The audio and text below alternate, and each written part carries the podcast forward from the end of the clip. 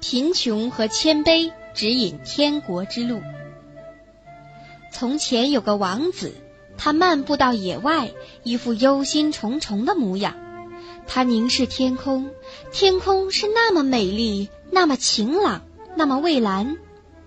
他不由得叹了一口气，说：“唉，人到了天上，才真不知多舒服啊！”正好这时，他看见走过来一个白头发的穷老头，便招呼他，问他说：“我怎样才能上天堂呢？”老头回答：“通过贫穷和谦虚呗。你穿上我的破烂衣服，在世界漂泊七年，尝尝穷困的滋味。别收取钱财。你要是饿了，就向好心肠的人们讨一点面包充饥。”这样你会逐渐接近天堂的。王子听了，果真脱下自己华丽的衣服，披上乞丐的破衣衫，走到广大的世界上，忍饥挨饿，受苦受穷。他除去一点食物以外，什么都不要，也不讲任何话，只是祈祷上帝有朝一日接他上天堂去。七天过去了。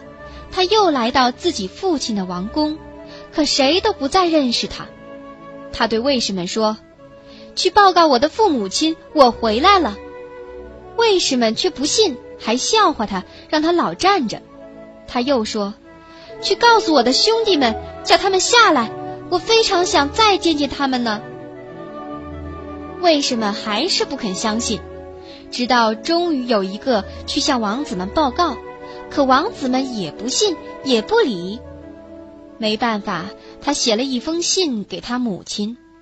这一来，王后出于怜悯，才给他楼梯下的一块地方住，并让他两个侍从每天送食物给他。谁知其中一个心很坏，说：“一个叫花子凭什么吃这么好的东西？”于是扣下来，要么自己吃，要么给狗吃。只为那身体虚弱、骨瘦如柴的王子送去一些水。另一个侍从却忠厚诚实，替他领到什么就送去什么。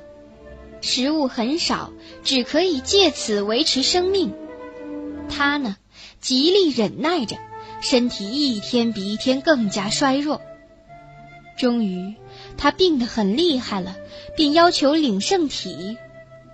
弥撒刚做一半，谁知京城里和附近地区的圣钟一起自动敲响了。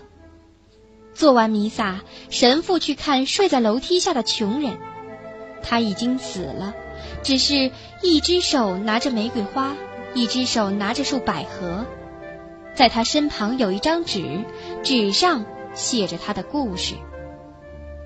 他下葬后，他坟墓的一侧长出了一株玫瑰。另一侧，长出了一丛百合。